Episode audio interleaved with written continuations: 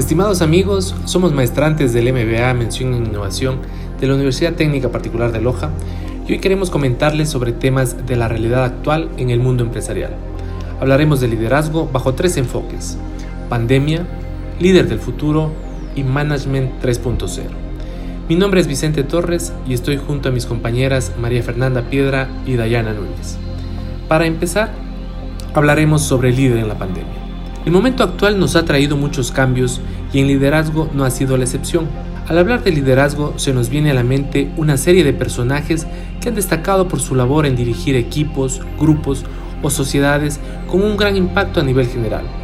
Personas que han logrado una transformación, sobre todo han marcado huella y dejado referencia en la sociedad. Asimismo, cuando escuchamos el término pandemia, inmediatamente lo relacionamos con el COVID-19, que lamentablemente para estas generaciones que lo hemos vivido ha sido una terrible enfermedad que ha acabado con personas, amigos, negocios, empresas y transformado sociedades y realidades. Este es un sentir que nunca lo percibimos, ni nunca imaginamos podría ocurrir. Dentro de este contexto nos damos cuenta del papel que cumple el líder en pandemia dentro de las empresas, organizaciones, sociedades y familias en general es decir, es el termómetro del tomador de decisiones para medir la capacidad de enfrentar los problemas del mundo empresarial, una prueba sin lugar a dudas para trascender en la historia. Y conceptualizando al líder, me permito citar a Raymond Cattell, psicólogo británico, pensador, quien señala que el líder es quien produce una personalidad grupal diferente de la que habría si él no estuviese presente, y mide su capacidad de liderazgo por la magnitud de los cambios efectivos en el rendimiento del grupo.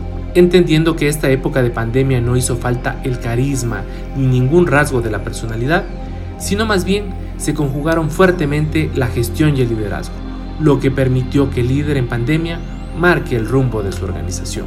Como lo dice Alejandro Melamed, doctor en ciencias económicas, consultor en recursos humanos, con la llegada de la enfermedad jamás imaginamos que íbamos a estar tantos días en aislamiento social preventivo y obligatorio, mucho menos que nos lavaríamos las manos más de 20 segundos tantas veces al día, o que el teletrabajo iba a ser la manera habitual de trabajar para tantos profesionales.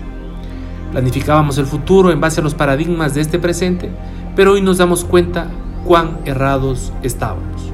Si bien no sabemos cuándo esta pandemia pasará y emergerá la tan mentada nueva normalidad, algo diferente, que requerirá de líderes con capacidades, competencias y habilidades acordes con las nuevas necesidades. Hablamos de una etapa previa al coronavirus, a la cuarentena y también un después del coronavirus.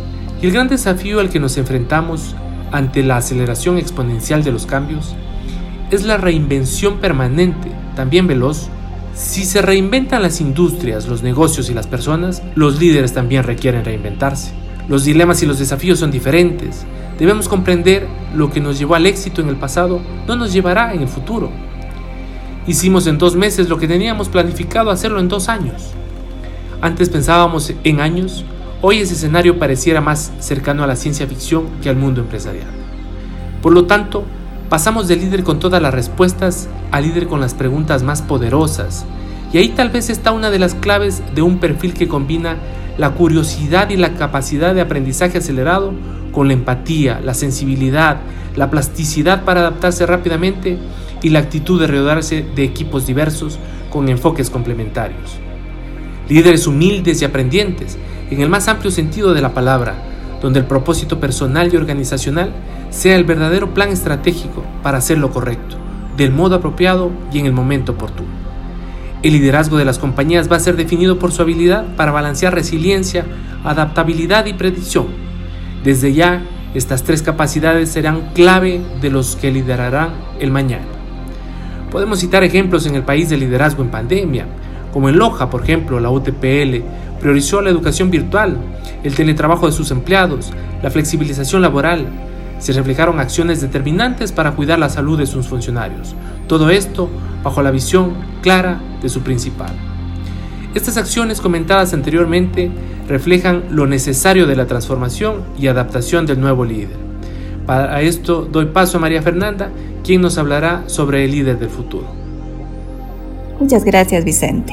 efectivamente, como ya lo habías comentado, el 2020 puso al descubierto una nueva normalidad Los avances en la tecnología de la información, la automatización, la interconectividad humana, la inteligencia artificial y los efectos de la red entre ellos crearon una nueva realidad donde el cambio es mucho más rápido, continuo y universal.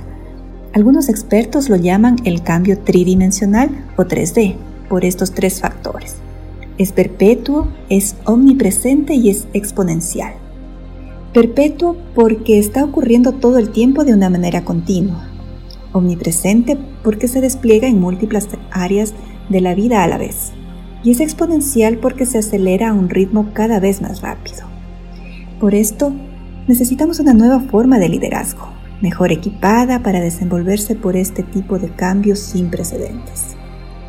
Hace poco en la Universidad de Stanford se reunieron líderes que generan impacto y cambio a escala mundial para conversar sobre el futuro del liderazgo en un mundo tan cambiante. Y de esta conversación surgió la nueva visión de liderazgo que lo llamaron liderazgo sapient. El líder sapient se caracteriza por ser sabio, sagaz y asertivo en los cambios sin perder el lado humano. Son auténticos. A su vez, esto empodera a las personas y a los equipos de trabajo para que desempeñen sus capacidades más altas.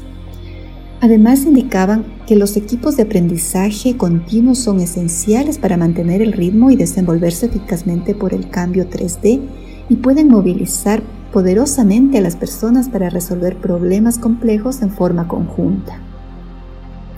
El CEO de Walmart, Doug McMillan, compartió los cinco principios rectores de Walmart, que les permitió mantenerse vigentes durante las primeras etapas de la pandemia.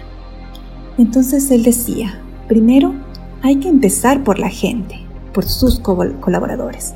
Apoyar a nuestros asociados en la salud financiera, la salud física y la salud emocional y el bienestar, puesto que ellos están en la línea del frente.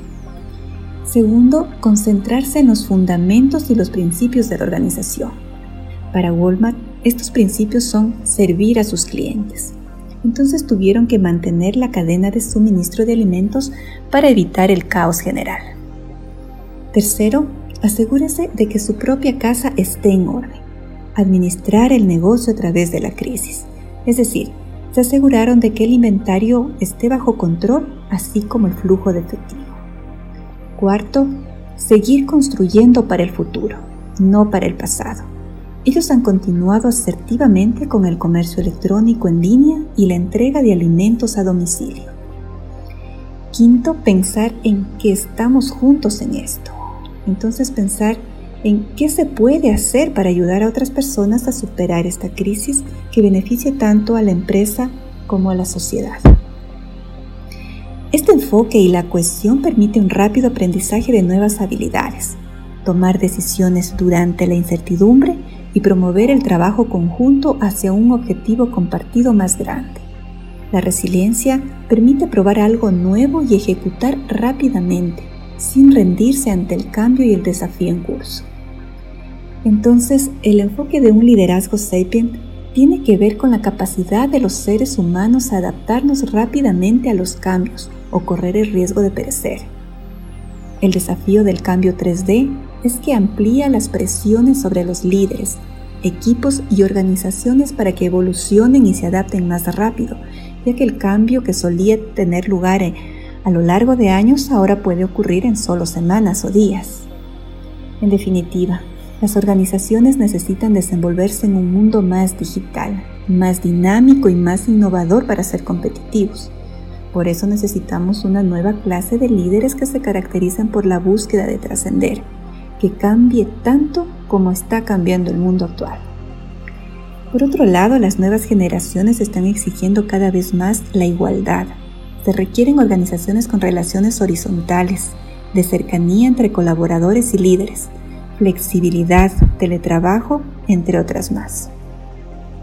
El otro día leía un artículo de la revista digital El Economista y destacaba cinco características esenciales que deben tener los líderes del futuro en las organizaciones. Y comentaba que primero es el crecimiento personal. Un líder debe conocerse bien, aceptarse y convertirse en su mejor versión. Algunos expertos dicen que cuando uno empieza a crecer, se genera el efecto contagio y quienes lo rodean ven eso y empiezan a, emular esas características positivas y pueden ir descubriendo dentro de él a un líder también. Segundo, tener un mensaje definido. Un buen líder tiene claro qué es lo que quiere contar, cómo quiere ser recordado y trabaja para trascender más allá de ellos. Su mensaje está desarrollado a partir de sus valores más profundos. Cree en ellos mismos y cuando lo comparten lo hacen desde la pasión y el compromiso. Tercero, foco en el mundo. Los líderes del futuro son aquellos que tienen una visión global, pero también en las personas que les rodean y en cómo pueden ayudarlas a avanzar. No buscan solo un beneficio propio, dejan de lado su ego y trabajan en un fin común.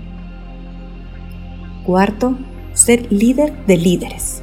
Ser capaz de sacar lo mejor de cada uno de sus colaboradores y crear nuevos líderes. Esto se consigue con el ejemplo y posicionamiento como figuras de inspiración. Y quinto, la integridad. La integridad como valor esencial de un buen liderazgo. Un líder íntegro que es coherente con lo que dice y hace es sin duda una fuente de poder de liderazgo. Ahora bien, y como lo decía anteriormente, las tendencias de las empresas van hacia una organización más horizontal que jerárquica o vertical, en la que los cargos no aparecen unos sobre otros, sino distribuidos de lado a lado con la finalidad de que sus colaboradores no sientan que su función tiene menos importancia dentro de la empresa, y más bien se sienten incluidos dentro de la toma de decisiones pueden aportar con soluciones, con estrategias y la comunicación es más fluida. Se ven más comprometidos dentro de sus funciones. Y precisamente sobre las tendencias de las nuevas organizaciones, Dayana nos comentará sobre el Management 3.0 y su aplicación. Adelante, Dayana. Muchas gracias, Maffer. Efectivamente, yo voy a hablar acerca del Management 3.0, cómo la aplicación del mismo nos permite mejorar los resultados del equipo de trabajo y llevarlo de esta manera al siguiente nivel. Pero antes de hablar directamente del Management 3.0, quisiera hacer una comparación entre los tipos de management, desde el 1.0 al 3.0, para entender esta evolución. Primeramente, el modelo de gestión más tradicional es el Management 1.0, el cual se basa en la idea de ejecutar tareas en base a unos procesos predefinidos, bajo una jerarquía muy marcada donde las personas son una pieza más del engranaje. Este tipo de management se caracteriza por supervisiones constantes, control de horarios, sistemas de fichar, miedo e incluso salir al último como pruebas de valentía. Por otra parte, el siguiente paso es el Management 2.0, el mismo que da un aparente giro de 360 grados, tomando como referencia las oficinas de grandes empresas como Apple o Google, elimina los horarios fijos e incorpora elementos lúdicos en los procesos de trabajo, tales como futbolines, mesas de billar, sin embargo no se interiorizan nuevos valores ni se produce un cambio cultural. Y finalmente el Management 3.0 da el salto definitivo en la gestión de equipos, al redefinir el liderazgo como una responsabilidad del grupo. Pero, ¿en qué consiste exactamente? Es un modelo de innovación, liderazgo y gestión que redefine el concepto de liderazgo con la gestión como una responsabilidad grupal y que ha sido creada por Jürgen Apelo. El concepto fundamental aquí es trabajar juntos para encontrar la forma más eficiente para que una empresa logre sus objetivos, manteniendo la felicidad de los trabajadores como una prioridad y es un referente de gestión de éxito aplicable a cualquier empresa. En el Management 3.0, la gestión es una responsabilidad compartida por el equipo en lugar de ser una competencia exclusiva de los directivos. En este sentido, el objetivo del liderazgo es fomentar la motivación y el compromiso de las personas, implicando a todos en la transformación y crecimiento de las organizaciones. Personalmente considero que es muy interesante este modelo de gestión, ya que si el trabajador está a gusto, su compromiso con empresa no va a representar una obligación. Por el contrario, él o ella van a constituir en un gran apoyo en empresa independientemente del área en que se encuentre trabajando. Es por esta razón que la gran misión de los líderes 3.0 es buscar la rentabilidad empresarial teniendo en cuenta que su equipo de trabajo es el gran motor que ayuda a cumplir los objetivos y a dar soluciones ágiles. Según Jürgen Apelo, los beneficios de tener una organización 3.0 son los siguientes. Primeramente, incrementa la motivación y el compromiso al considerar a las personas su mayor activo. Por otra parte, favorece que surjan las mejores ideas, dotando a los equipos de recursos para que se comuniquen y colaboren. Así también alinea los esfuerzos de los equipos trabajando por un propósito común con objetivos claros y de esta manera las organizaciones aceptan el cambio como una oportunidad para mejorar, aprendiendo de los errores y ganando en flexibilidad y agilidad. Finalmente, aumenta la satisfacción de los clientes, pues las personas, equipos y organizaciones han de mejorar continuamente para generar valor constante. Pero no todo es tan fácil para su implementación. Jürgen brindó una entrevista y comentó que el cambio siempre será difícil, tan difícil que muchas veces lo mejor es reestructurar todo desde cero. Nos cuenta que la razón por la que aún existen malas empresas es porque sus propios trabajadores lo permiten al no buscar pastos más verdes. Pero esto tiene mucho sentido, ya que sin sus empleados este tipo de empresas no harían nada. Finalmente menciona que en el futuro la digitalización proveerá consejos, orientación y software inteligente que ayudará en la administración de nuestros equipos y nuestras organizaciones. Quiero dejarles un ejemplo aplicado a la vida real basándome en este modelo de gestión. Una banda, un equipo de básquet e incluso un grupo de trabajo en la universidad son ejemplos claros que aplica el Management 3.0. Con esto quiero decir que cada miembro del equipo de trabajo cumple un rol trascendental para lograr los objetivos empresariales y es importante que cada uno de ellos lo conozca. Solo de esta manera va a sentir la verdadera importancia que tiene dentro de la organización. De acuerdo a lo que hemos conversado junto con Vicente y Maffer, entonces podemos concluir que el líder se adaptó a los cambios, evolucionó y ve la necesidad de aplicar en su organización el modelo de gestión del Management 3.0, siendo esta la hoja de ruta de los objetivos de las empresas y de la sociedad en general. Finalmente, Esperamos que toda esta información haya sido útil para ustedes y sobre todo que la puedan aplicar en sus empresas u organizaciones. Nos despedimos y los esperamos en nuestro siguiente podcast.